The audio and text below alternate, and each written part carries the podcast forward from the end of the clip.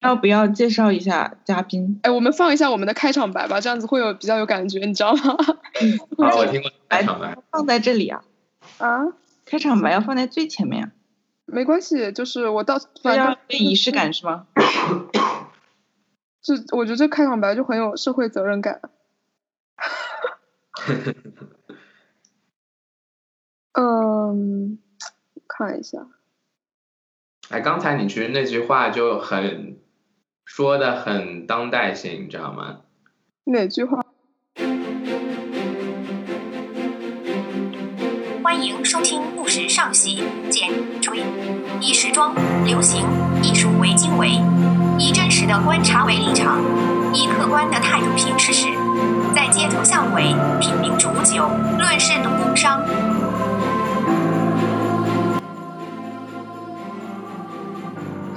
就 是我们做这个播客就是为了社会责任感。你听出社会责任感了吗？我听出了，嗯，旧时代的感。哦，就我问他们，他们说什么像什么军情观察室是那种感觉。对，因为你通过听一段话给你带来的这种感性认知，嗯，而判断它给你带来一种什么感觉，而这种感觉，就是它是一个真实和真实感之间的区别。哦，我稍微能理解一点了。对，就是这句话其实不带来任何社会责任，但因为它出现的情景，让你感觉你听到这句话的时候，好像给你一种社会责任感。对对。我觉得这样会会稍微严肃一点。对，严肃一点。然后我们要对，然后我们介绍一下今天的嘉宾是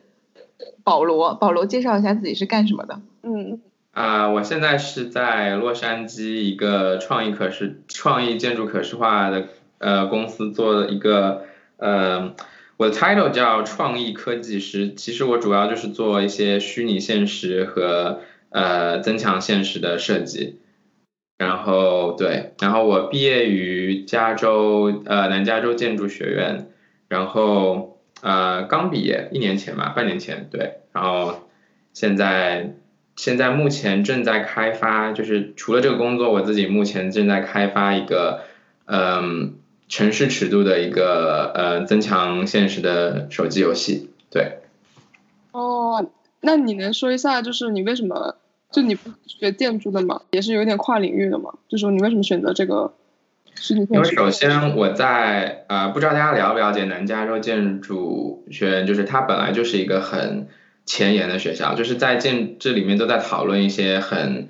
呃建筑边缘的话题，然后而且就是在探讨建筑它会如何除了造房子，它还可以是任呃其是可不可能有另外其他的形式，然后以及我们会讨论现在最前沿的技术它如何和建筑去。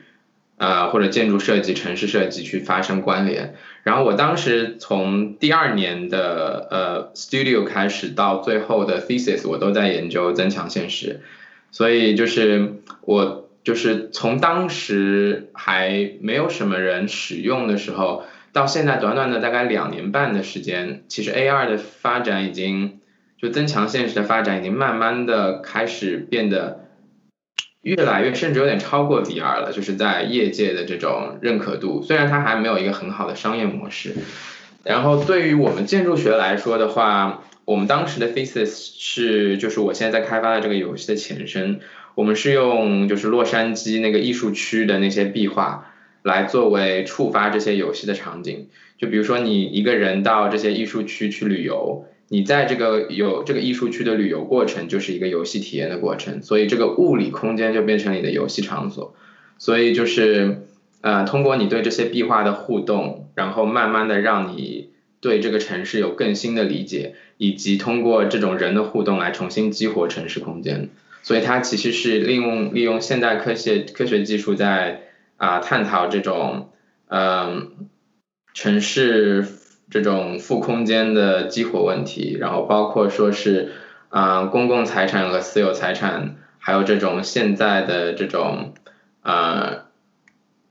这种城市制度和这种人体验城市的方式是否存在问题，然后如何去回应它，然后对，其实还是一个很和建筑学是息息相关的一个问题。然后因为增强现实和虚拟现实，它讨论很多空间的问题，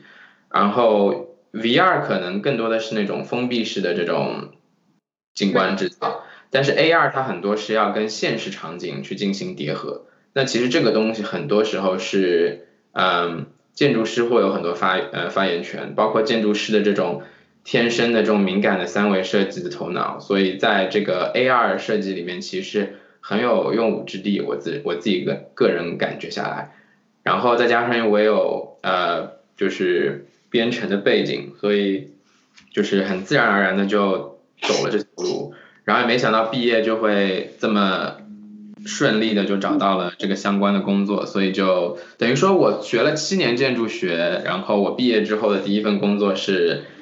嗯，这个技术相关。我我之前看那个虚拟现实的那个门类里面有一个叫 MR 的，那个你可以具体讲一下吗？啊，这个其实我觉得是有一些误解啊。首先，mixed reality 这个东西它是呃。在业内，它其实专指，它刚提出的时候专指的是 Microsoft 那款眼镜的一个牌子，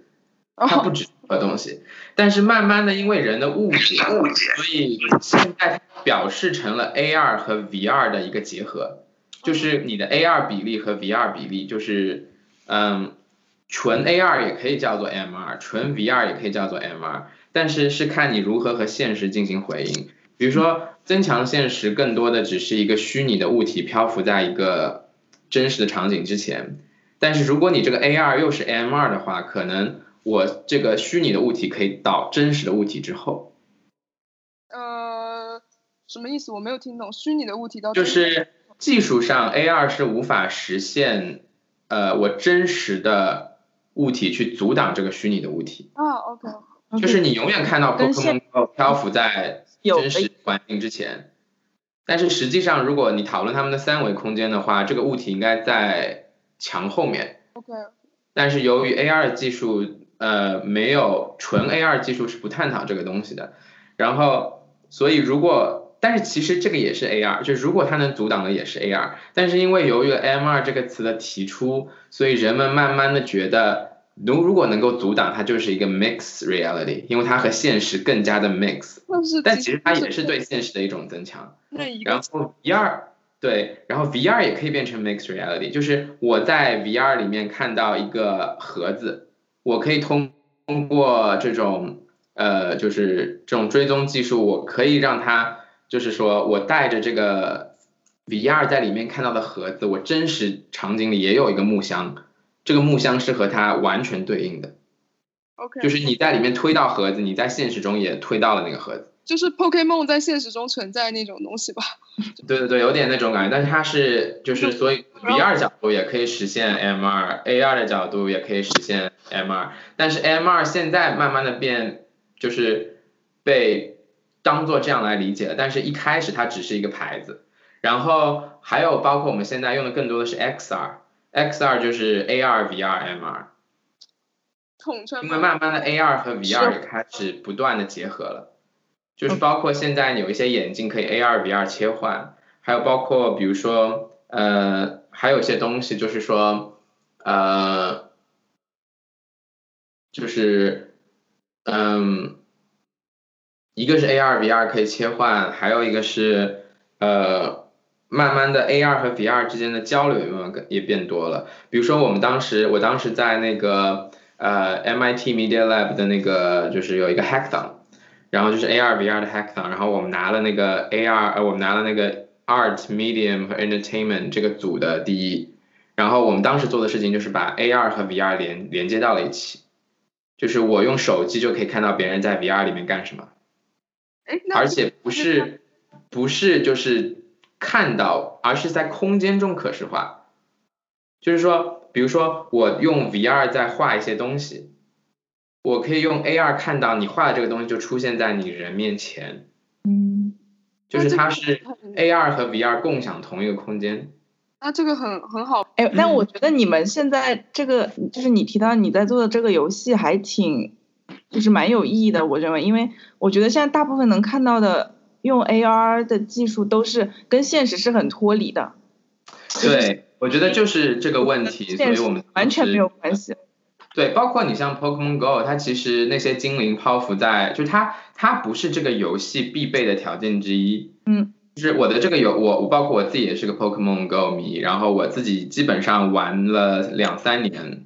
基本上我不会用 AR 那个功能。对我也是，我也不会用，对对对，所以没意义。为什么你们不会用那个功能呢？就是觉得很弱智吗？就是幼稚那种感觉。因为它不会不是说幼稚，就是它对你的这个游戏的游戏性不增加任何输出。对这个体验没有没有任何就是对你来对，比如说，如果你说我用 AR 去抓那个精灵，我可以获得额外的经验值，那我可能会去做。或者说我抓到 shiny version 的这种 Pokemon 的几率会增加，那我可能会去用。但它完全没有，呃，我觉得它应该是考虑到那个用电的情况，因为 Pokemon Go 这个游戏本来就很耗电。如果它再把很多的游戏，嗯、的机制垒在这个 AR 功能之上的话，我觉得它会把这个呃耗电量增加，而且人们很多人还没有很熟悉这个 AR 的操作模式，你要不断的你在游戏过程中要去打开呃那个摄像头，然后再回过来，而且你会他们可能也经过用户的数据调查，会发现大部分的深度玩家都不是因为这个功能而呃玩 Pokemon 的，所以对他们来说只是一个噱头和说辞，然后对，这到后面就商就扯扯到很多这种商业运转模式了，就如何赚钱和保留更多的用户量。嗯，我觉得这个没必要说了。哎，我是想问一下，就是你说到这个虚拟现实，它跟这个用电量的这个关系啊，哎，你觉得如果这个东西如果就是一直发展了之后，那个整个用电系统应该会就是需要改变吧？因为这就是这么耗电，然后我又不可能说就是每天带着十几、二十个充电宝这样子，会不会就是需要？对这个的话，其实有人也提出过做很多那种充电站，就是在城市里面做很多临时充电站，就是你比如说你到任何地方，你只要把手机放，因为现在 WiFi 充电很多嘛，你只要在那边等车的时候放在那边充一下，就是呃，它可以就是等于说把这些充电宝变成基础设施，遍布在整个城市嘛。占然后，对，然后而且我记得之前有人在研究那个，嗯，电磁充电还是什么，我忘了。嗯，就是意思是它可以远距离传输充电，就比如说我那个机器开在那边，我人可能距离那个东西有五米远，嗯还是它范围可能是十米还是多少米，还是一米，我不记得了。然后在那个过程中，你就可以自动充电。那也就是说，以后人走到那个场域里面，机器就会自动充电。就是呃，这个技术其实好像也在研究中，但是就现在就是很多科技都可以实现，但是一个就是造价问题，还有一个就是呃，它可能会带来的一些生物性的有害的反应，我也不知道。就是而且包括它可能会导致一些行业的呃工作的被取代。然后那些人他不可以直接就变成无业游民，就是你在取代这些工作人员的同时，你要想清楚他们可以进行如何职业转型，这个也是你科技创造人的责任之一。就比如说，现在其实自动驾驶技术已经相对成熟了，但是我据他们说，之所以为什么自动驾驶还没有大范围实施的原因，就是因为这样一个就业问题。其实大部分私人的呃私人就是私人用车的这些，操，我的中文现在有点，就是你那个就是就是我请求你，就讲话能不能讲简单一点？就是你的讲话太 多了，你有就是过于翻译了，你就稍微调整一下子这个。就是你比如说那些私家车的那些呃私家车的那些用户，然后他们其实不是主要的问题，但主要的问题是那些开大卡的人、运输货物的人，嗯那些人其实占很多这个以车为就业工具的人的一个很大的比例。然后，嗯，就是这些人一旦就是你一旦用自动驾驶了之后，这些人会要有一个技术转型，他可能会成为这些自动驾驶车的一个监护人和操作那些嗯自动驾驶系统的这些人，对他们来说会要一个巨大的培训过程。但这个过程现在没有办法有效的、高速的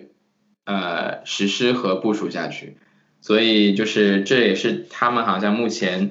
呃，另外还有就是这种秩序问题，还有一些就是呃安全问题，也在不断的这种纠正中。所以就是你会发现，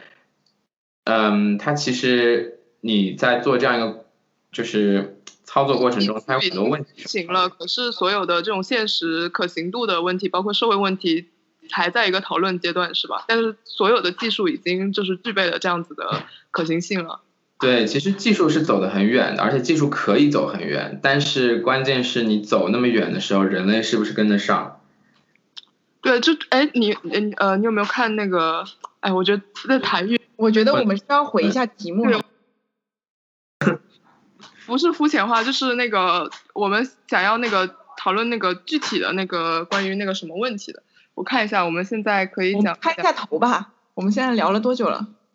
呃，我我们已经聊了四十多分钟了，聊了一个小时了，五十七分钟了。然后我们现在开一下头。好的，我们来说一下为什么要想做这个主题。对对对，然后我们这期的题目是嗯，可穿戴设备什么科技化服装的一个漫谈。然后就为什么我我我跟 Kenny 想要做这个主题呢？就是因为我们身处这个服装这个行业，然后我们一直就是对这个行业对科技的这种使用、这种发展的使用。很失望，就是就我们服装行业是对科技吸收最慢的行业，我们觉得就没就像现在我们行业有很多用，比如说什么呃三 D 呃 three D design 啊，或者说是什么视觉的那种 motion design，其实都是已经是很落后的技术。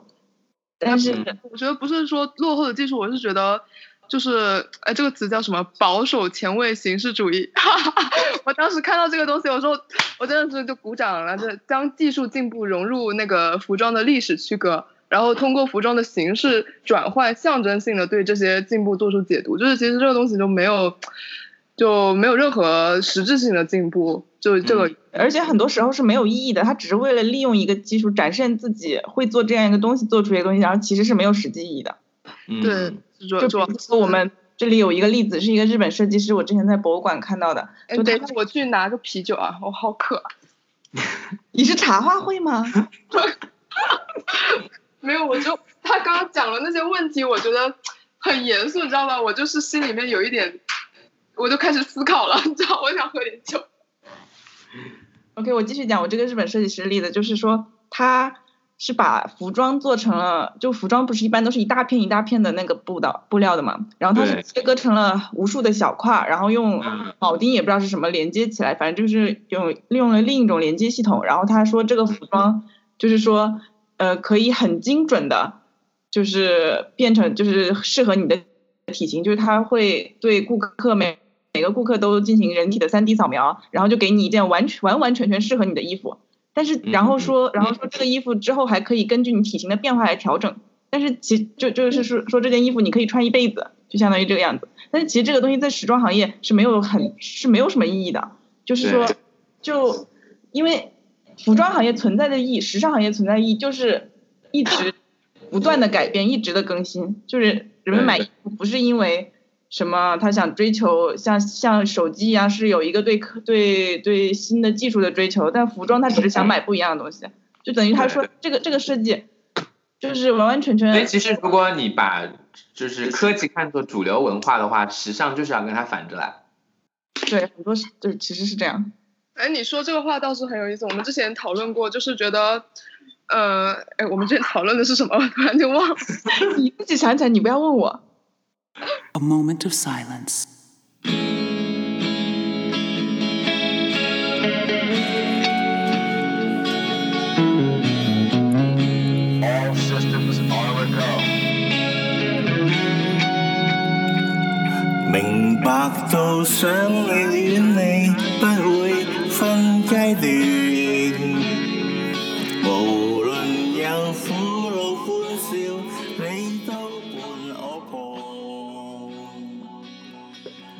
然后你想不起来是不是杜总？我好像在 Instagram 跟你说过吧，我觉得服装设计师的这个，就是说比较先锋的服装设计师，其实我现在觉得，在目前来说比较先锋的，就是完全在做时尚这方面的服装设计师，他们其实就是哪怕他们去探讨科技或者是探讨科技问题，但是他们主要的要做那个未来的女性的服装，但是他们的着力的点并不是说我未来有这种所谓自己加进去。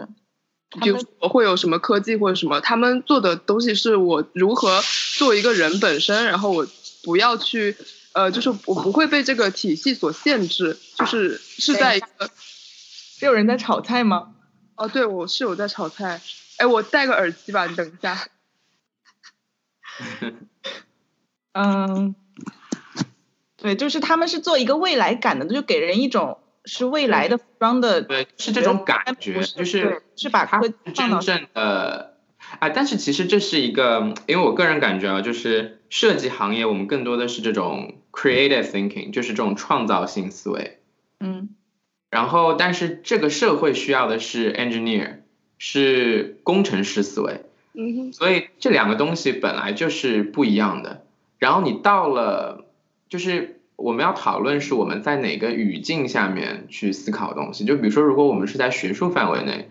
呃，讨论的话，我觉得可以更多的创造性思维。但是如果说我们现在是在一个行业里面，我们是在这个社会里面，我觉得可能更多的是讨论，就是，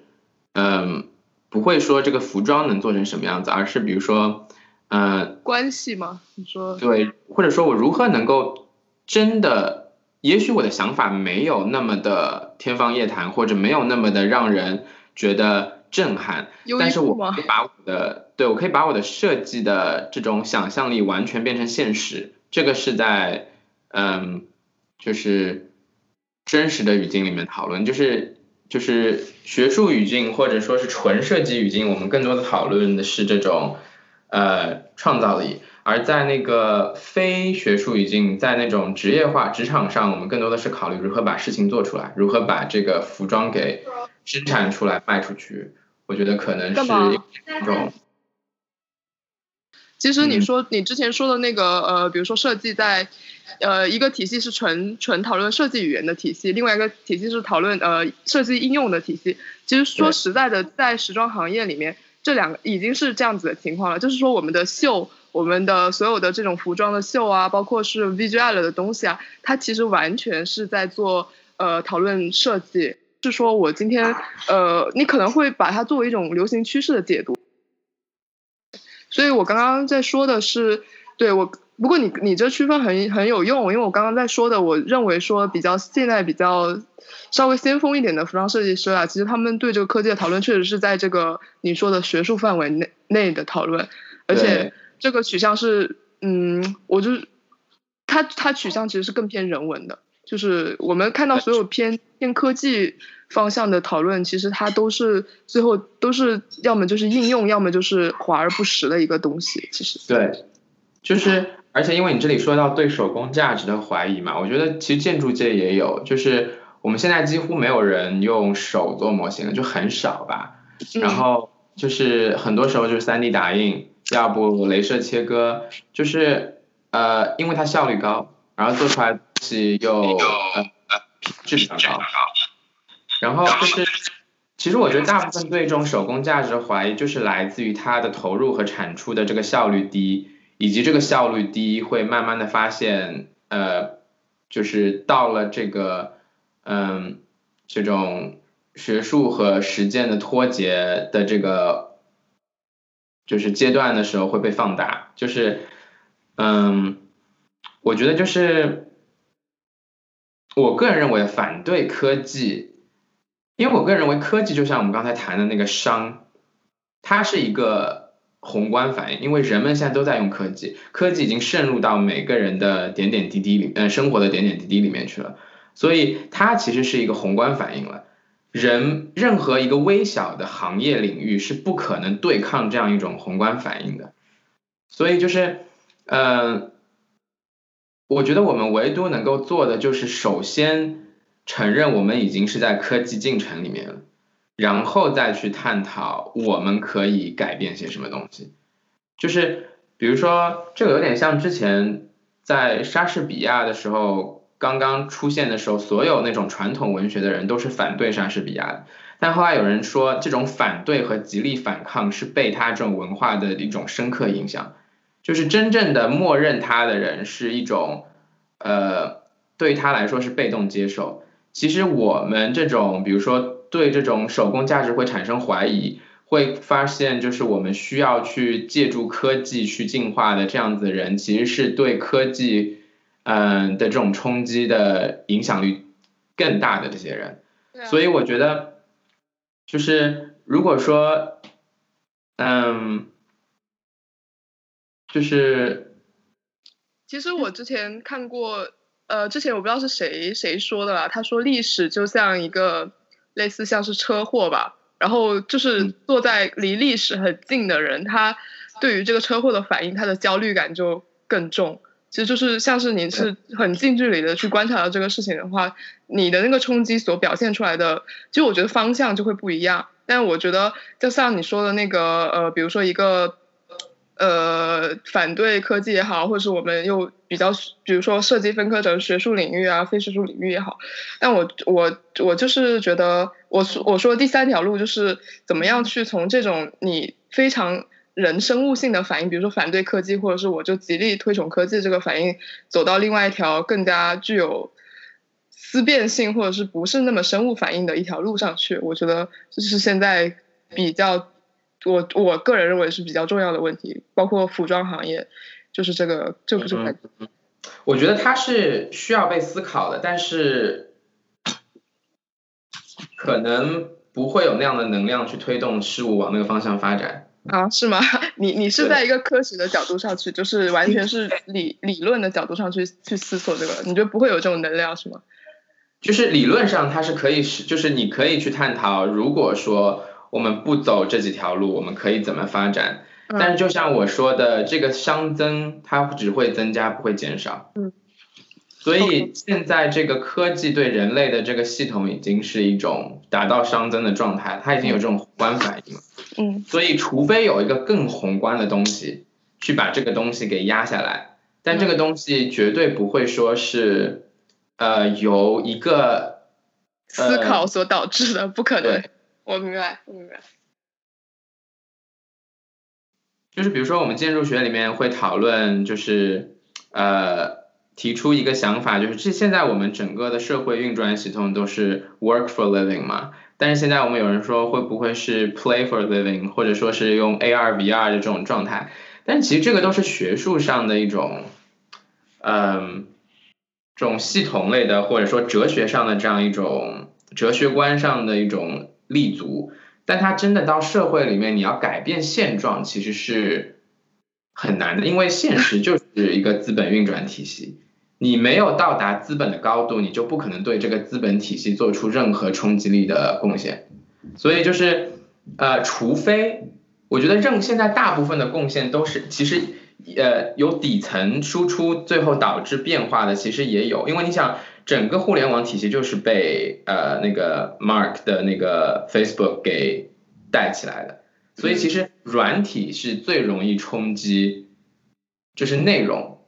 是最容易冲击，就是呃，就是人们你说的就是一个新模式吧，新的模式是吗？对，这种模式是最重要的，但是它的模式需要通过设计的内容来体现，所以我觉得下一个冲击可能是游戏，OK，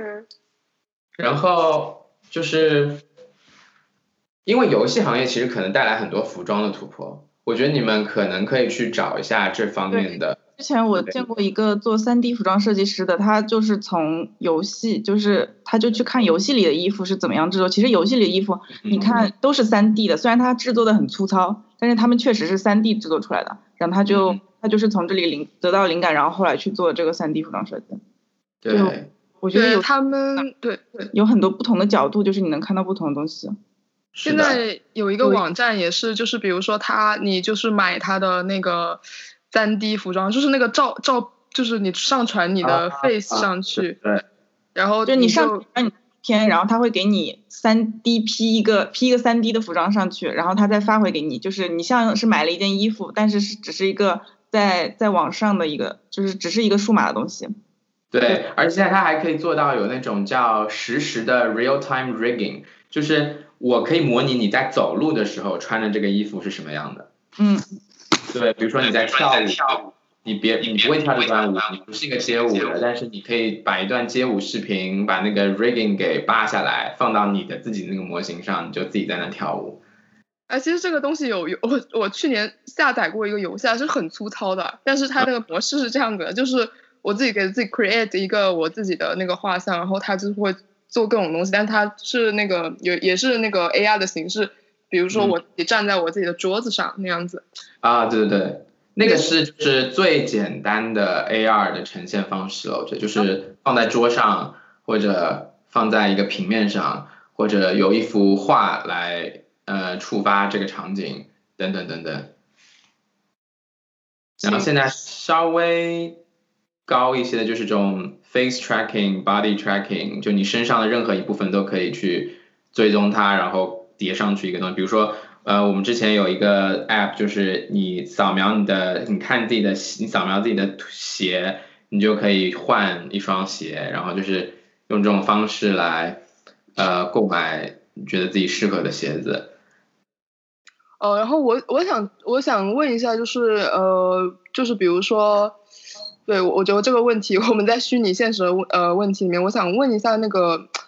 呃，比如说在就是我这边提的问题啊，我先说一下，就是我们这一期播客我们每个人都要提一个问题嘛，那我就说我提的那个问题，因为你是做虚拟现实的这个方向的东西，然后嗯我们在。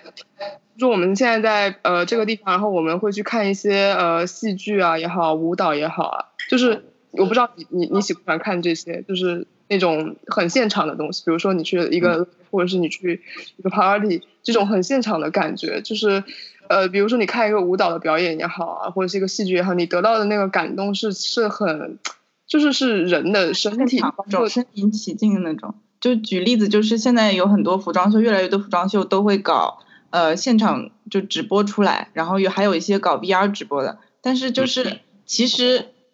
我不知道是技术还是什么，反正就是其实是没是不是跟在现场还是不一样的。对，包括你去看一个真的那种行为表演也好，或者什么，你跟你在网上看，你得到的那个感受是不一样的，就是所谓真实感的问题，不只是真实感，还有它传传传达给你的那个东西是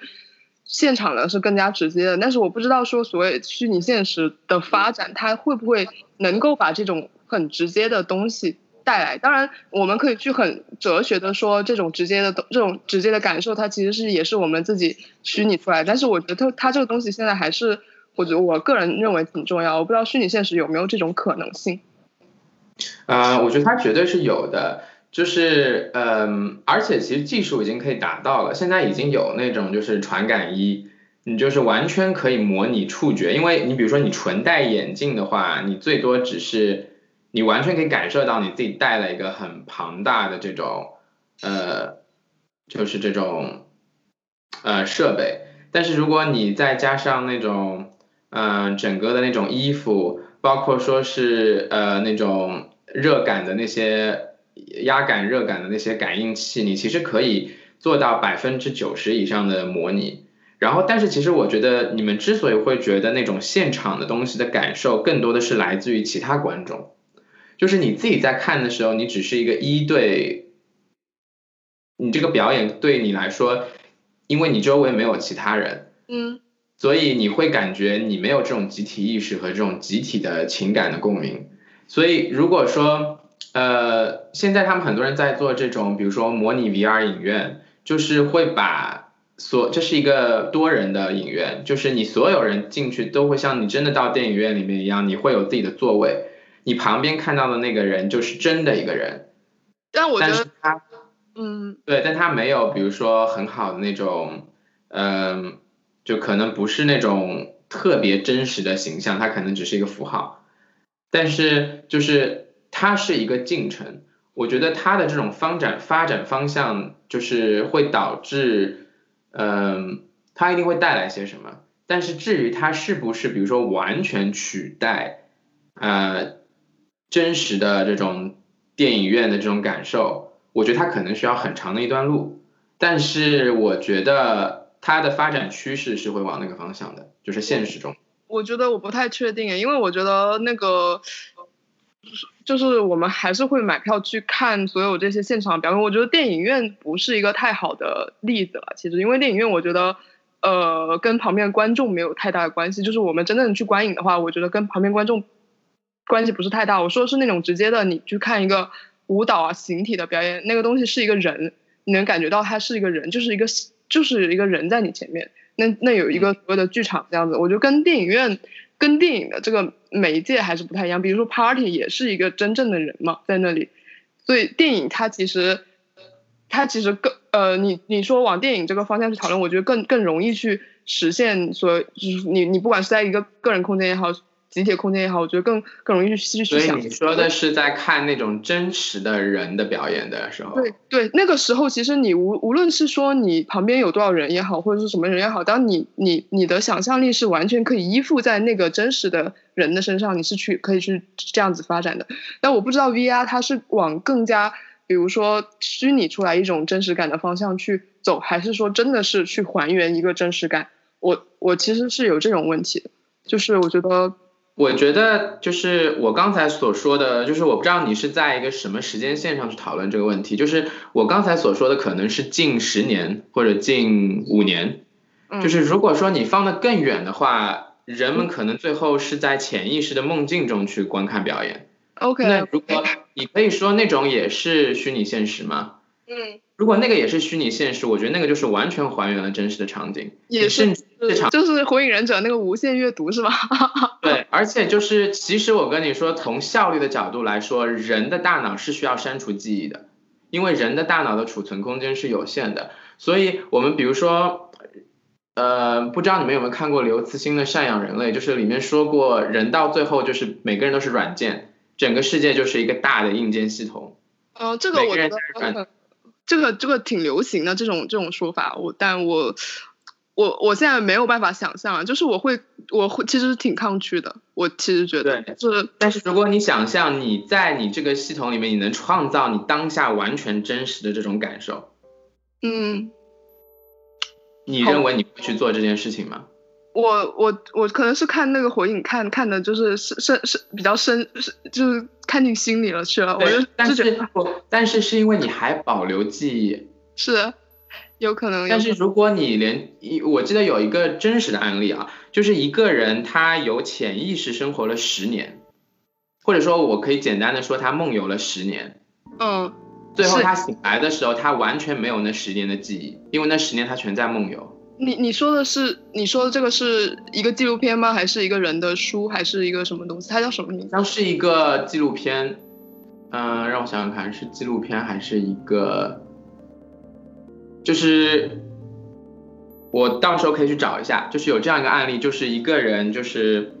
呃，类似于就是他在无意识的状态下活了很久，然后之后他醒来的时候，他的那段记忆是空白的。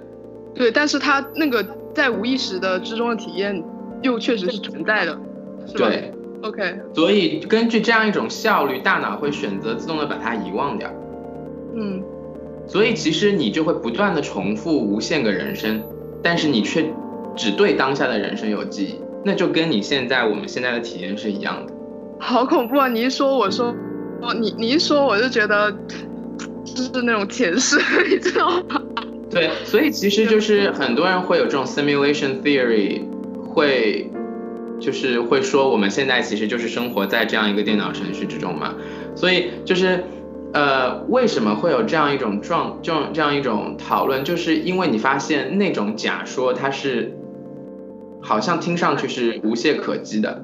但是好像有数学家证明那个 simulation theory 是不可能的。当然。呃，我至于他怎么证明的，是不是证明的对，我也不知道。然后它是一个呃完全抽象抽象成数学模型的一个推导，然后好像据说是不可行的。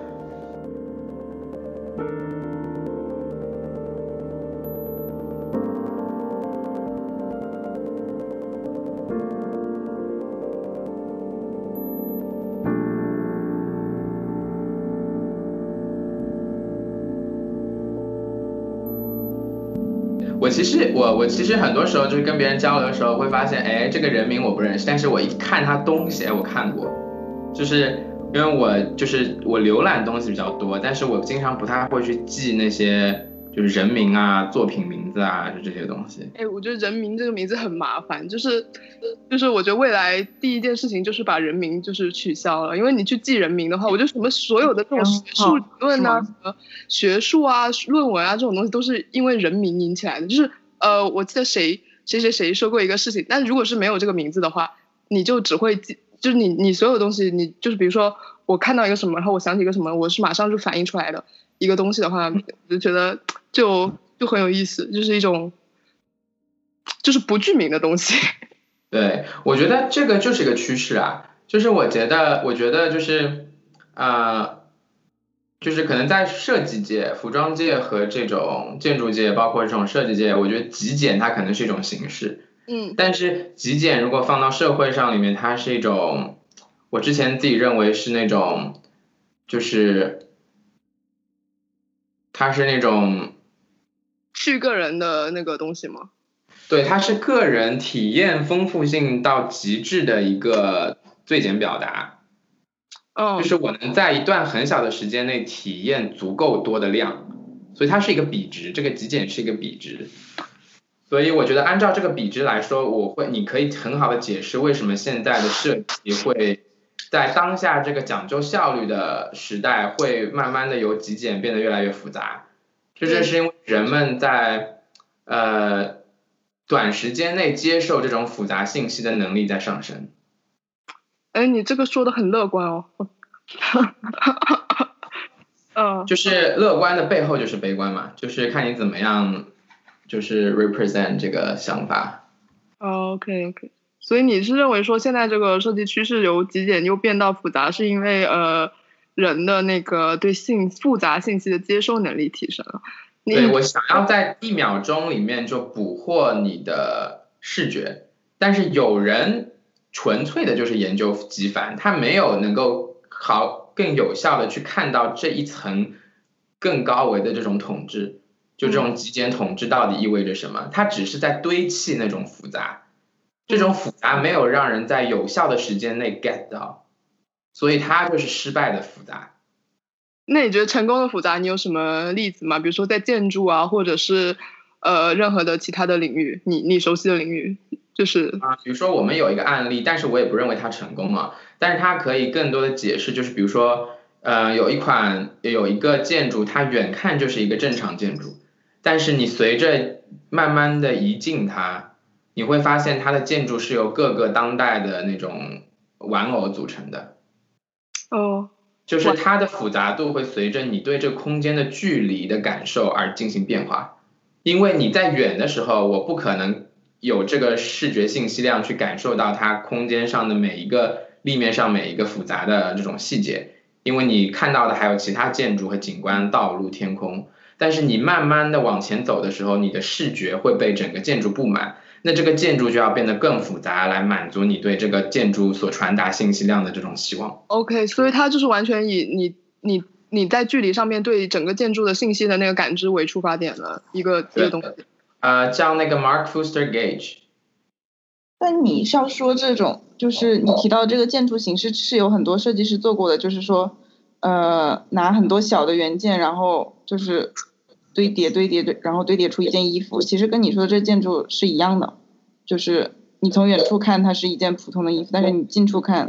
它就是很多很小的元件那样子堆叠起来的。对对对，哎，其实我觉得服装是不是从一开始就是一个这种思路的？其实我觉得很多所谓服装的 day 代也，还有它所有的这个呃远处看的廓形，然后近处看的所有，其实服装是服装这样。对，其实我也觉得服装，因为我自己买服装的时候就是这种原则，就是我很喜欢买一个颜色的衣服，就是嗯纯色的，而且我基本只买黑色的。但是我喜欢黑色里面有很多，你近看每一个剪裁，还有每一个布料，它的细节有很多，就是但这个细节又不影响你远看它的整体性，就是一个细部和就是局部和整体的一个把控。不过这个东西你这样子一说，我就觉得这个东西是一个很，就是是一个很传统的东西，就是挺古典的。就是我们人对于，就从一开始对于绘画或者是这种极其极其大师的这种绘画，那古典的绘画，其实都是这样的感受。你远看的时候是那样的一个东西，然后你近看的时候，你去你发现又有很多很多很多个小的世界那样子。是的，所以你会发现，其实呃，这个世界就是讨论维度和讨论不同世界观的一个连续性的问题，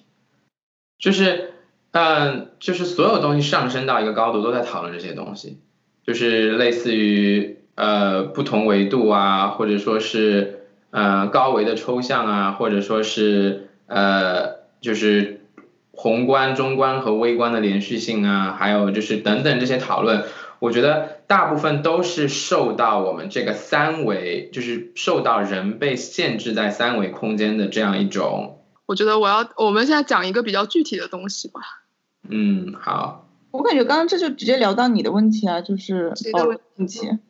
保罗的问题哦，保罗 body actual x x body architecture 是吗？architecture，你不要用法语念这些词好不好？按法语念你知道就是 body architecture，但是我觉得有点奇怪，就感觉有点色情，我不知道为什么。因为法语里没有 body 这个词，谢谢。对，但没有 body 不是就是那种衣服，然后它是可以把你的胯下连接起来的那个嘛，就是有一个内裤跟那个上衣连接起来，那个东西叫 body。哎，其实我有个问题，我当时很很感兴趣，你们服装有一个发明就是那三维拉链，三维拉嗯嗯什么什到么那个时候，我还我还评论了你那个那个朋友圈，但是那个东西从来其实从来没有被服装界讨讨论过。那是啊这样什么啊？我是唯，对我唯一看到的就是你你发的那次，我从来没有在什么呃时尚界的这些媒体啊什么就就就是那些讨论中见过这个东西，嗯，要展所以这就是为什么我我就就我们就想讨论这个话题啊，就是像这些被发明出来的东西，有很多其实是有实际意义的，但是行对业的人并不想用它们，就是有很多利益上的关系，这是当然的。但是是。我不知道为什么，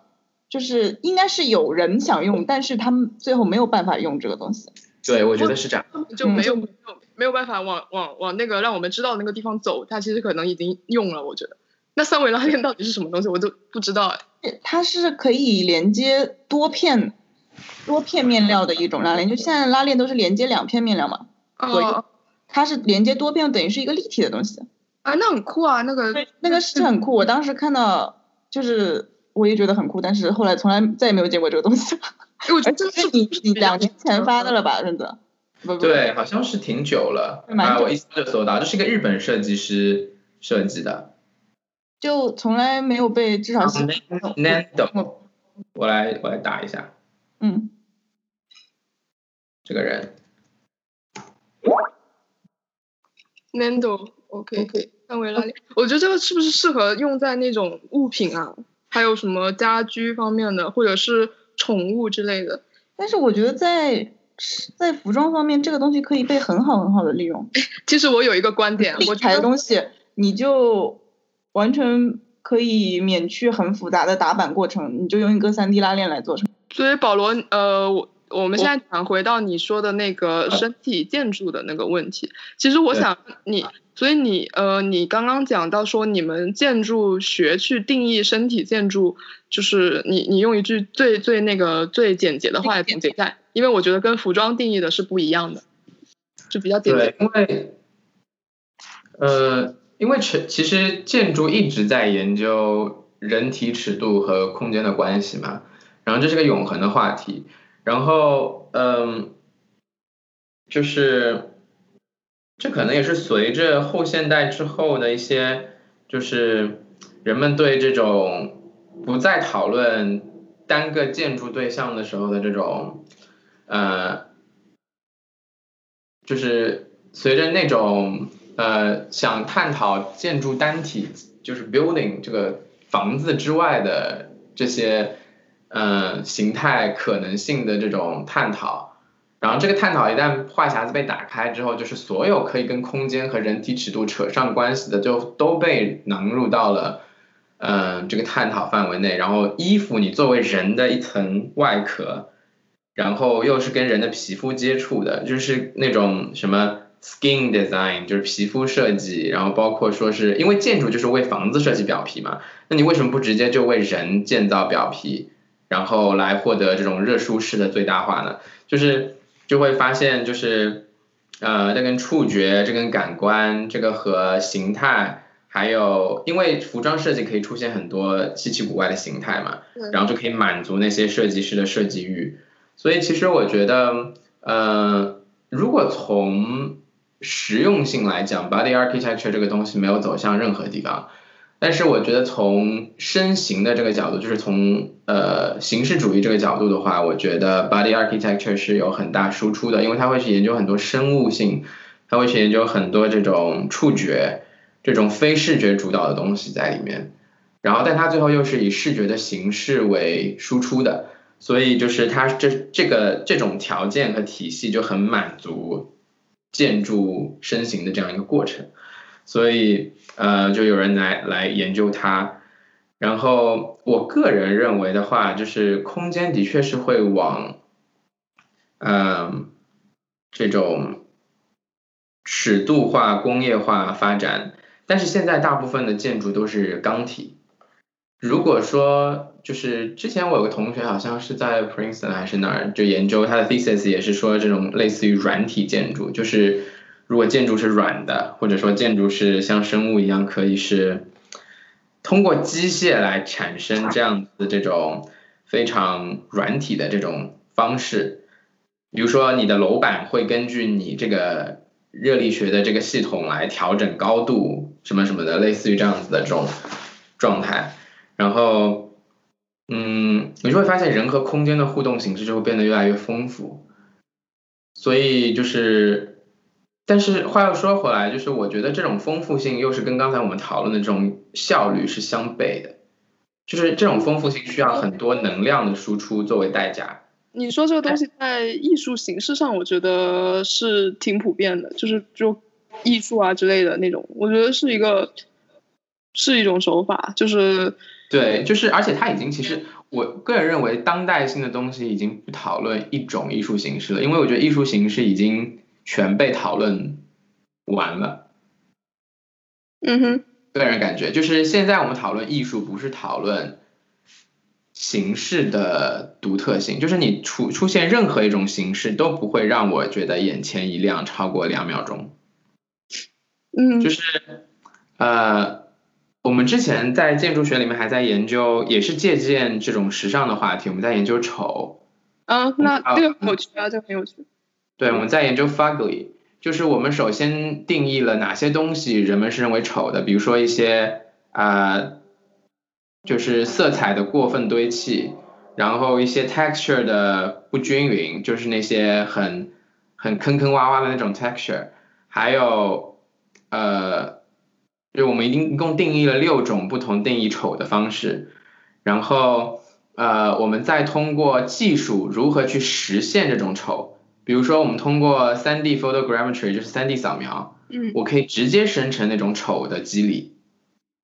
就是我通过技术和这六种形式一一对应，然后我就去重新组合那六种技术去生成形态。最后生成的形态，我觉得我们那次是成功的。我可以给你们看一下我们做的 我们的最后的结果。如果很精彩的话，好有意思啊！直接做出一种技术，能直接生产出人们觉得丑的东西。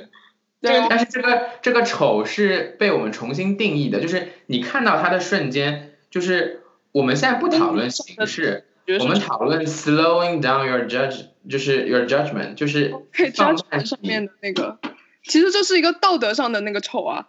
这是算是对，就是让你看到一个东西的时候，不会说啊哈哈啊什么建筑师什么建筑师的风格，我们会让你觉得，哎，我看到这一眼我说不出话，我知道，这真的就是，这我觉得这是一个人类的那个精神上面的那个，我不知道是什么。我觉得这种简单来说就不清洁，就是当你看到一堆呕吐物的时候的那个观感。OK，你发一下看看，对，我看能有多丑。嗯其实是美的，因为我们是最后是把那种丑叠加了到那种非常 digital 的颜色，所以你粗看就是你会感觉很奇怪。我给你发一下，我们这期播客的封面就用你这个直接被生产出来的丑东西吧。不是啊我我我是在想说能有多丑，我我在想如果能够超越我的我的所有的那个限度的话，我就觉得那算厉害，因为我觉得我对，我不不，它不是我们最后的输出产物不是丑，OK，不是纯 fugly，我们是研究 fugly 中能让人感受到新的呃适应的东西。其实这种在服装的那个流行啊，服装设计里面一直在一直在使用这个东西啊，这个这个方式方式。嗯，就是可能它第一次被融入到这种建筑物的形态设计中来了吧。我觉得其实时尚和建筑的交流还蛮多的，很多设计师、时尚设计师也通过建筑里对三维的这种嗯控制来表达这种你们刚才说的这种三维的这种衣服。嗯，但是我觉得你，呃，你定义的那个，就回答一下你刚刚说的那个身体建筑那个问题。我觉得你们，呃，在建筑的方向上定义的那个身体建筑主体，我觉得其实是空间。那可是我觉得主体不是一个人，但是在服装的方向上，它主体是，呃，可能这个主体我不知道你们建建筑是不是应该还是还有权利的方向，然后是空间跟权利。然后我觉得在那个时装方向的话，我不知道我说空间跟权利对不对啊？你可以自己自行自行那个 judge。然后在服装方向上，我觉得是人跟权利，其实是所以它所所有的那个服装上面要去运用建筑上的空间也好啊，或者是什么也好，它一定是跟这个人以这个人为主体的。我我，我就是或者是所有的形式你这个对人的关系的变形。你对我觉得看到你的问题，我们第一个想到的是那种，就比如说，呃，以前西方宫廷里那种大裙摆，然后它它是有一个实体实体上的空间，然后它也会产生一个就是像权力上的空间。嗯然后，还有比如说，我想到最典型的例子是西装，西装是就是发明来用来固呃固制住，就是呃怎么说限制男男士的行动的一个服装。它虽然嗯其实没有并并没有产生什么空间，它是很贴身的，但是你就会产生一个就是有一个社会就是看不见的空间，就是有一种社会性的空间。就对我们来说比较是这种方向有一些。我觉得服装可能是人与人交流的一个 interface，一个界面，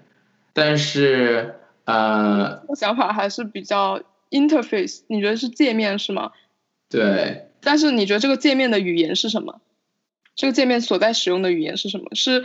你是觉得是空间是吗？还是这个语言它是一个系统，它是一个 matrix，、它？可以是二维的，也可以是三维的嗯，就是它是一个，就是而且包括我们现在对于 interface 的理解，慢慢的就是被禁锢在这个网络的这种就是屏幕的这种二 D 的 interface，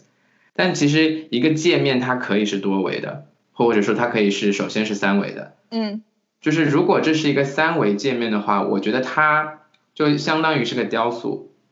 哦因为雕塑是一个多维界面，因为它保证你任何角度看它都是要传递一种，呃，首先它是一个物体，但是你在观看它的时候，你要从各个角度看它，你都可要，你都需要感受到一种美，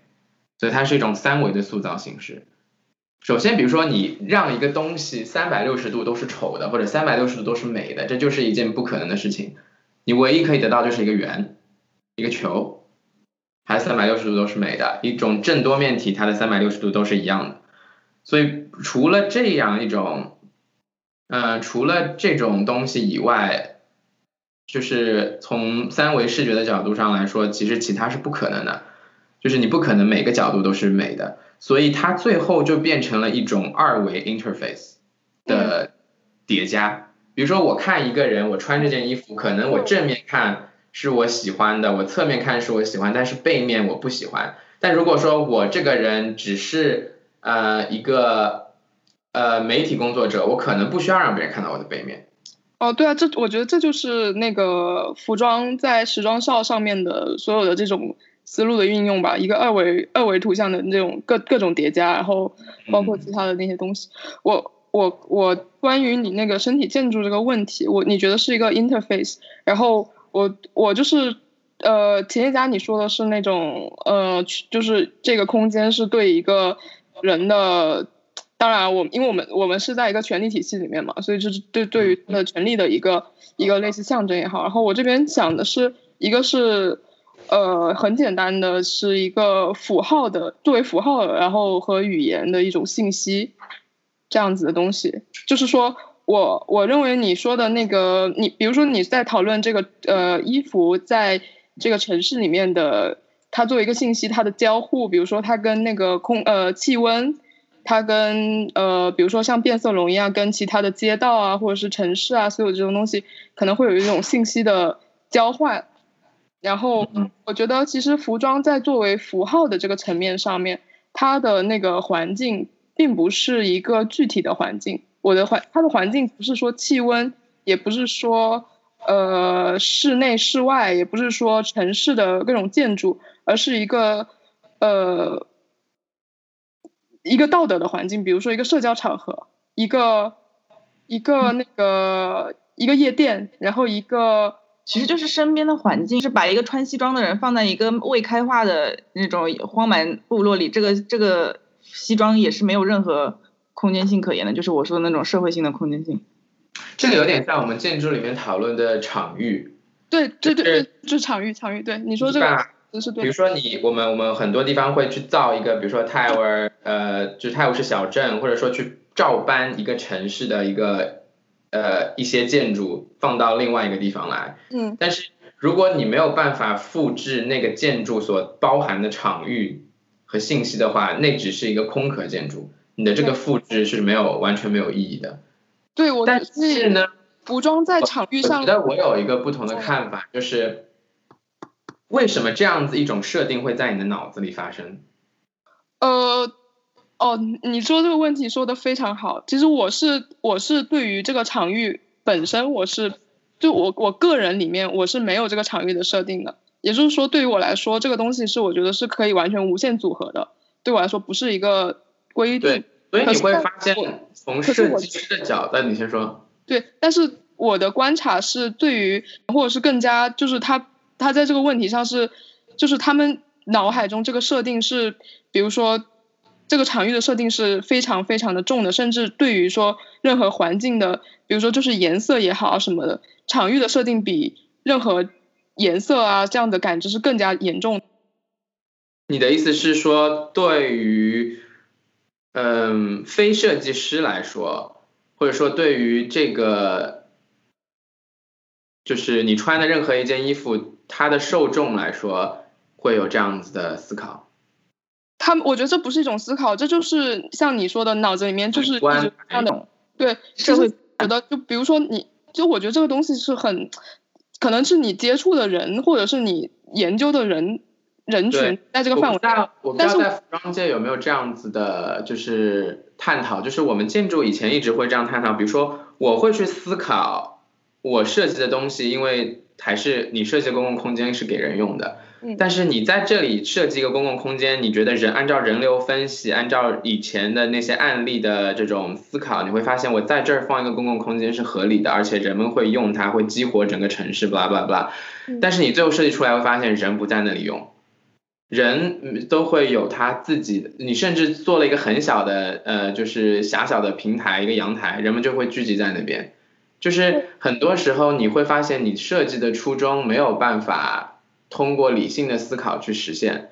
是然后所以对，然后所以我们会引进这些大数据什么的来帮助你分析，但是无论任何需求分析，它都是滞后的。有人分析过，最快就算世界的运行速度达到极致，它与整个社会的需求的呃差值会在一秒左右。所以就是需求永远就是呃。需求永远是推动生产力的发展的核心，但是得知真正的需求是什么，永远是落后的。就是你说的，呃，滞后的，sorry。就是很简单的那个嘛，在那个汽车生产出来之前，你永远都就你就觉得你想要一个更快的马车，是其实也是事情。我我觉得那个，比如说，比如说，我觉得，但是我讲的跟你说那个场域的东西，是我觉得我在研究那个人类。礼仪吧，或者是其就是这种比较很很其实很小的一个东西，就怎么会就是在侄女中为什么会？你觉得那些东西是设计师的责任吗？我觉得不是设计师的责任，但是我们我比如说我我现在比如说我之前在一席看到有一个设计师呃建筑设计师，我觉得你可能也有听过这个人，然后他就是他就是在讨论，其实他也是一种类似于设计即参与的那种那种一个一个想法了。他就说他做 project，然后他就是去研究那个他的在中国真正的城市里面人的对这个建筑的那个使用的呃呃使用的模式。他就说什么他妈他妈楼下那个小区有个建筑师设计了一个花圃，然后就这个花圃是种玫瑰的，但是这个花圃没有被。没有被好好的，没有被真正的利用，或者是他认为是这个设计师没有真正考虑到用户需求，他就说，呃，这个花圃他妈当时就把这个花都摘了，拿来种菜了，然后大家就是社区里面的这个大妈都就很高兴，然后就也拿来种菜了，然后他就最后得出一个结论，就说，呃，就说那个建筑设计师应该先，呃，考察这些人的需求啊之类的，但这个东西我觉得也有也有争议，因为我我我觉得也是那个你在。就是就是，实际上这个问题是一个方向，你可以说这个建筑设计师没有去考虑到这个用户的需求，他没有真正参与到这这个生活的研究里面去。但另外一个方向是，他设计没有关，他的他的设计没有真正的参与到，因为它是一个相当于是一个住宅尺度的东西，嗯，它可以去深切的了解用户，然后去针对他们进行设计。但如果我跟你说，我现在做一个机场，我做一个医院，我做一个呃。我做一个就是就最简单的这种商业综合体，嗯，它其实处理的信息和用户群体就是各种各样的，你没有办法用一个单一的模式去满足所有东西，所以在为什么在这种大型建筑和 urban design 还有 city design 这些东西里面，呃，大数据和这种呃这种数据分析这种。呃，数据科学会被讨论的这么广泛，就是因为它可以帮人们去减小那个误差。对，但是呃，我跟你说，他说这个误差，说是个用户需求这个事情，就是我上次看到有人讨论他这个言论嘛，然后那个人是持反对意见，他就是觉得这个花圃的存在，就是它是作为一种，就是你不管是什么样的用户，你都有对美的需求吧，他认为是他是在满足这个对美的需求。但是他没有真正的做到让这个用户感受到他的这个设计是在满足他们的这个需求，所以他们就会转而把这个本来是要种花的这个地方变成一个种菜的地方。我不知道你能不能理解，就是他认为最最他其实说的是另外一个问题，就是这个社会的毒瘤，这个毒瘤就是。我所有一切的运行建立在我对你的信任之上。如果你没有传递给我一种信息，让我能够完全信任你，你我不会去跟着你的意图出发。啊，对，我觉得这是这是一个很大的困境。我觉得这是这个是资本主义带来的毒瘤。嗯，对。所一切社会运转和政治话题建立在信任之上，建立在合约之上。建立在虚呃可能不可见的这种绑定关系之上。对啊，就是银行的存在嘛，简单来说就是这个。对。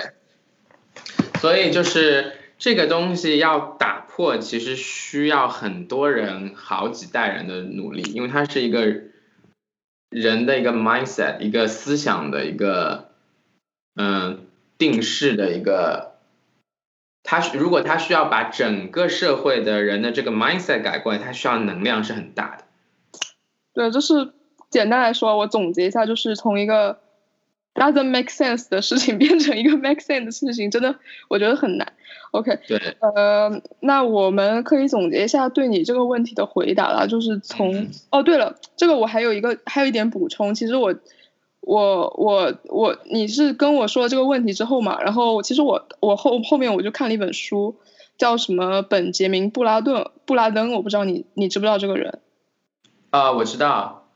啊，你知道？城市他是我们学校的老师。啊，是吗？对。不会吧？真真的吗？他那本就是我看了他那本书，但我没有看完。城城市分布式传感系统，还有那个什么，他开头就讲了，他觉得那个。呃，我这样讲可能有点，就是他是你的老师，但是我我的理解是他讲的是，他一开头就是讲的服装，然后他觉得是一层皮肤嘛，但是他又转到那个城市有一个传感系统，比如说这种监控器啊，还有就就是最近那个徐冰有一个电影叫《蜻蜓之眼》嘛，嗯，你知道吧？他就是呃以以一个那个以个很多很多的摄像头为为为那个他的眼睛，然后去观察这个人，他就是作为一个摄像头，你是怎么看到这些城市的人？然后他这个文章很有趣的一句话，他写这个文很有趣的一句话就是他说，呃，城市也穿戴着我们。我不知道你是怎么怎么去理解的这个东西。对啊，因为我们你就想嘛，我们如果你把整个地球，你就想象整个地球上布满了生物，我们这些生物都是地球的皮肤。对我，然后我就觉得很有趣的点就是，你从一个我，比如说我是一个城市的话，那我觉得建筑是我的骨骼，然后，然后我在想什么是我真正的皮肤呢？就是我觉得这么多的生物其实最后是我的皮肤。可是我后后面在想，我就是又想，我如果我如果是一个呃地球之外的星球，就是比如说我是火星，然后我去看地球的话，我觉得如果人真的是到了一种，就是人的延展性。可以覆，就是比山川大河还要更加延伸的话，那人就是这个地球的皮肤了。因为现在地球的皮肤，我如果在另外一个星球看的话，还是其实还是呃地表啊这种河流啊。但是我觉得，如果人的这种可以覆盖到整个星球的话，反正我就是有一个这种想象，类似这样。那我觉得倪老师写的那个文章，我觉得我我都没有看完，我一直在看。他有什么？他是研究什么的？他是研究城市，他是研究这种呃计算机和呃这种计算机智能和城市还有人的社会啊这种关系。然后他是属于我觉得计呃建筑界跟计算机相关的理论的老师里面懂得比较多的，就他是真的懂计算机的东西。OK，那那本书你有看吗？就是他那本。呃，我不知道你讲的是哪一本书。叫什么？就是 The city wears us uh, notes on the scope of distribute distributed sensing and 啊，我好像我好像看过一部分，因为我们就是没有全部都看。他我他我比较喜欢那本书叫 The Stack，是中文名字叫什么？呃，应该没有中文名。你写一下吧，到时候我们 reference 发给你们。嗯，它是讲软件的，软件和建筑。我觉得他的研究领域还还挺有趣的，大家可能是，难怪你说，难怪你说你们那个学校是很比较，就是在这种领域上是稍微比较先锋，因为我感觉他应该是建筑界最先锋的学校，没有之一。对，因为我觉得他他那个出发点就是从城市传感器这个出发点去讨论，我觉得挺挺牛逼的。对，但是呢，就是我觉得现在到领域行业里面，我会发现就是。整个行业还是 project base，就是真正能够实现这些想法的真的不多，因为就像你说，它都是以金钱为主导，就是你没有钱，或者说投资人不愿意给你钱，你就做不下去，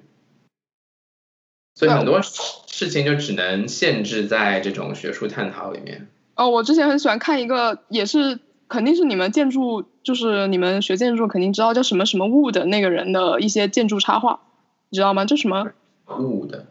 对，他是做他是做那个什么魏延武，什么雾啊？我觉得魏延武很很实际啊，W O O G 吧，叫他的名字叫什么？Levenwood 还是什么？他有一个什么建筑建筑？Lebanese wood。对对对，好就是他，他是画了很多插画，有很多那个应该是他吧？你打出来我看一下，认一下，看看是不是这个人。对他也是我们学校的老师的老师。我我觉得他巨牛逼，当时我看他那个插画，然后就是他不是他有很多 project 嘛，然后有那种插画是完全就是比如说他的空中城市，然后完全是建建立在一个什么空中的什么乌托邦，然后或者是，对对对，就是他，然后或者是帮一个那个什么，就是呃一个战争战争之后的难民设计的给他们的一个像是收容舱一样的东西，然后他那个插画就是看的我觉得。哎，很像一个艺术作品。这然后我后来查了一下，就是说它的那个建筑完全没有没有没有任何的那个实现过，就完全是在画层面。所以你会发现，你看这样一幅画所给你带来的震撼度，其实也很大。对对对，就是就就是这种感觉，而且包括他的理念，我我感觉我当时看的时候，就是让我产生很多，反正我觉得就很棒，但我觉得确实也很难实现。它没有办法实现的原因，我觉得，呃，就是就是一个没有去怎么说，就是没有去考虑到所有的资本啊，或者是没有考虑到真正的那个人性上的那种。对，我觉得建筑师里有很多这样的人，对，就是那些你会发现，呃，我们大概如果细分下有这样一种是，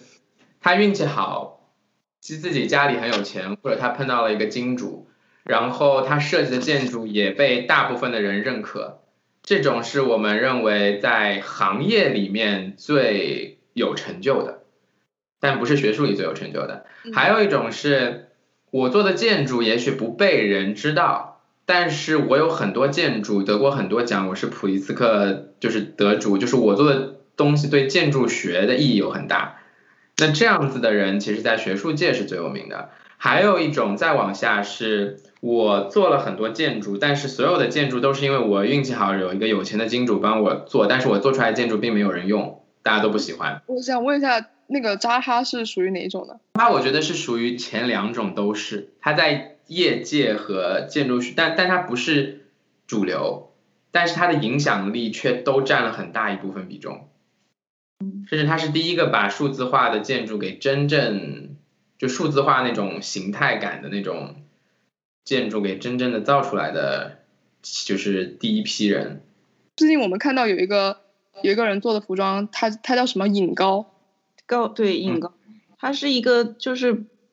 从一个。重新思考人和身体的这种角度出发的一个服装设计师，就他不是做那种批量生产服装设计的，就他是加入很多什么，比如说传感器啊，然后对环境的反应啊，就做做这种服装。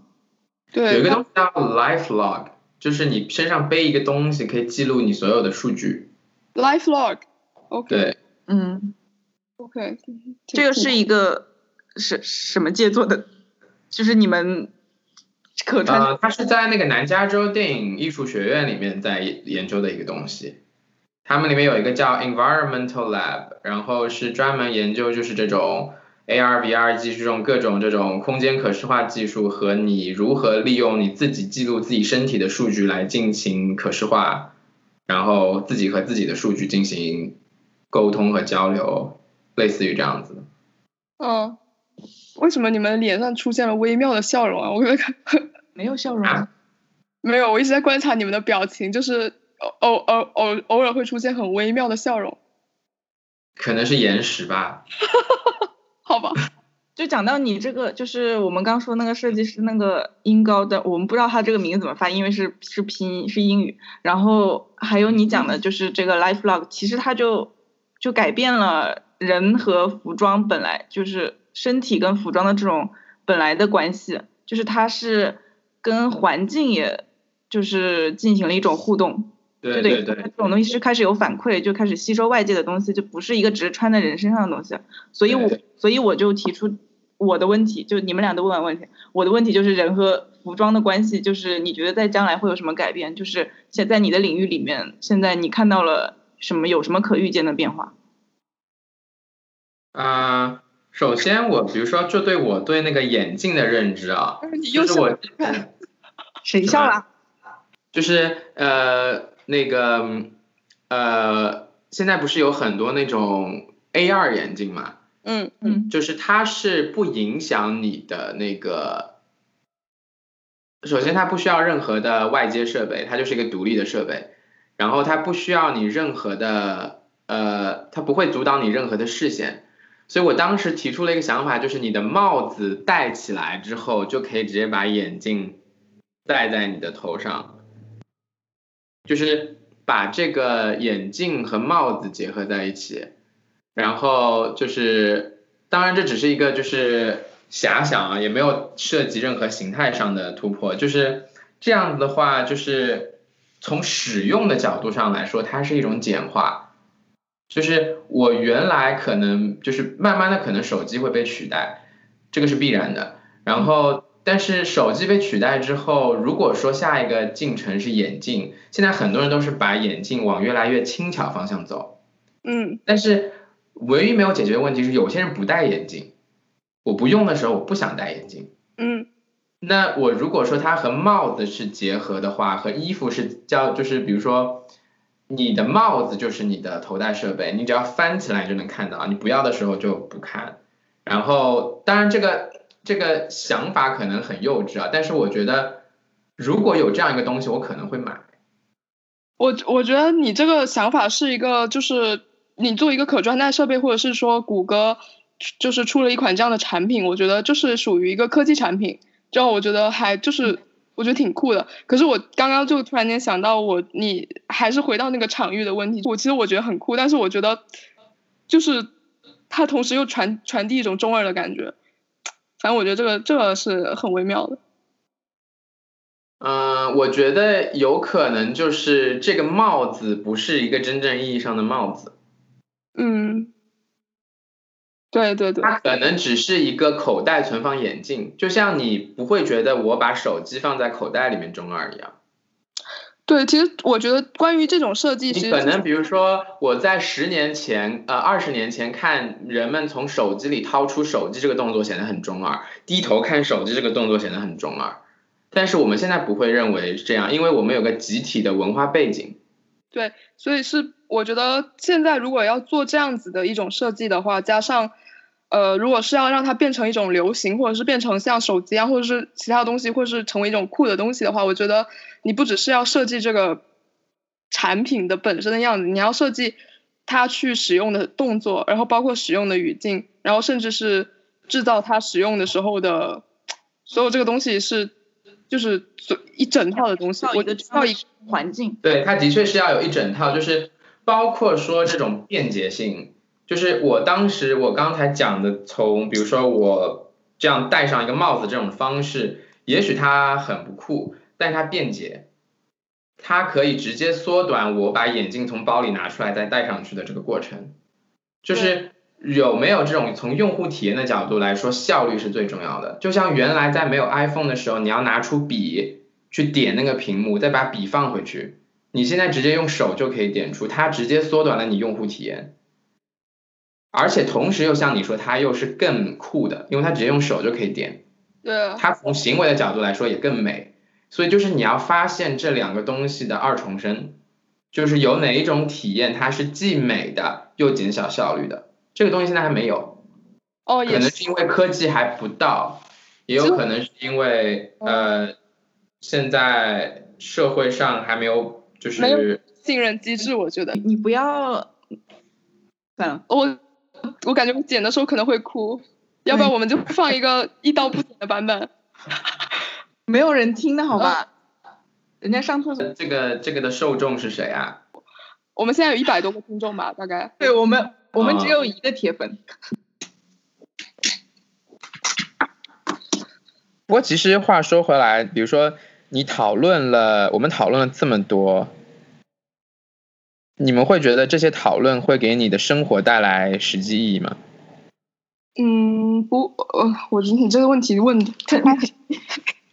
你让我思考一下，因为我赚钱有意义吗？是没有的，但是对我的生活肯定是有意义的，我觉得。就看从什么角度看吧。嗯，因为我自己经常会跟自己讨论这些问题，就是我可能会自言自语五个小时在讨论这些东西。我是我我只要我讲的话，只有我自己听得懂。哎，我我其实觉得这种讨论目前来说还是一个对话嘛，然后我。我我我那天看到是谁呃什么本杰明不什么巴巴克米斯特富勒，嗯，就就是一个美国人，然后就是发明那个呃呃网状结构的网球圆形的那个结构建筑那个对，然后我发发现有两种人格，就是我发现有两种人人类不同的形态，一种是他那种的，就是比如说我我我说的这种人类是我们会讨论这种问题，然后会。问这种问题的人类嘛，然后发现有两种形态，一种是他那种的，就是他他自己说他以前是什么海海军的人，然后他就是到了陆地上生活，他有很多觉得有很多困难，然后他就度过了很迷惘的一生，不度过了很迷惘的时间，然后到后面他就突然间觉得他要以在海上的形式重塑陆地的生活，他就发他就有了一个这样的想法，然后他要去 action，我觉得这是一种人，然后我觉得另外一种人是。有点像是刘慈欣那种，他自己说，他自己说，他觉得人类就是关在一个狭窄的呃地下室里面，然后你把你想把你的思想去延伸到地下室外面去。然后我那个时候看到不知道是谁提问他说：“那你这你这种想象或者是你这种高度抽离的一个写作，会对你的真实生活产生什么影响吗？”他说：“呃，不会，因为我的真实生活还是在这个地下室里面，你还是要这样子去度过你的一生的。反正我就。”我非常喜欢《三体》里面描述的那个，他们在用那个降维打击的时候，你都看过《三体》吧？看我没过，他就是那个变成，就是变成什么梵高一幅画那个是吧？对，那个我觉得，就我突然觉得，就他们说什么，难道梵高就已经知道了什么世界是由弦构成的？什么什么什么，还 cue 了一下弦理论，我觉得那个。那个还蛮美，描述突然间跟美学的东西，还有跟科学的东西，突然间就产生了那种很无限的连接。然后你就是有，就是它有一种跳跃，它在这种联系中跳跃。对，一会儿让你看到了和美学的联系，一会儿看到了和时代背景、现实的联系，一会儿看到了和人性的联系，就在不断的抽离、抽离、抽离，这个让你感觉很刺激。嗯嗯。OK，我我。我再呃那个观看一下，所以你你觉得对你的现实生活，你是哪一种人呢？你觉得就是按我说这两种人来说，你是我原来是刘慈欣这样的人，但我现在是富勒这样的人。OK，我觉得，而且我觉得我最后可能会回到刘慈欣那样的人，但我先得经历富勒那样的人生。哦，对啊，其实富勒做的很多东西也真的就是确实是无用的东西，但是我觉得他那个哦，对我我很期待把我想的东西变成现实。是。所以其实话说回来，我是一个不会用 AR VR，但是为 AR VR 做设计的人。我觉得很多人就很多这样的很多设计师都是这样啊。就我给你举个反面例子吧，就是那个今日头条那个人，他自己说他从来不会看这种东西，就是就是有一点，这是一个反面例子啊。他就说他觉得这这些人就应该要沉淀在这种无聊的东西里面，然后度过他他们的时间，然后他本人是完全跟这种用户是完全相反的。就很多，可能大体上都是这样。对，比如说你说我设计了这样一个游戏，你说我自己会去玩吗？我不会，就是这种感觉。和服装设计师一样，就设计的那些衣服，他们他们从来不会穿。也也有的，基 本也是。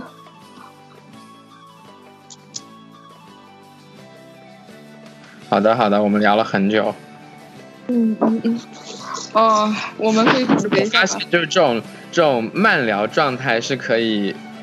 无止境下去的。我发现，我跟我们原来学校的教授也喜欢这样聊，就一聊就一个下午没了。我我比较讨厌那种聊聊聊完之后，然后就是一声嗟叹那种，我特别讨厌这种。啊，我一般是比较抽离自己的情绪的，在谈这种东西的时候。我感觉我是一个语言的代理。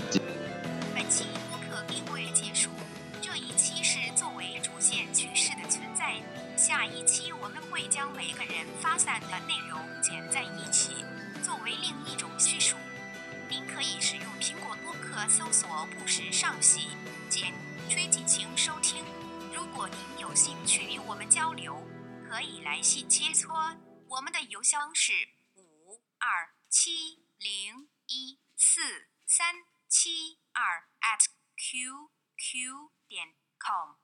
谢谢您的收听。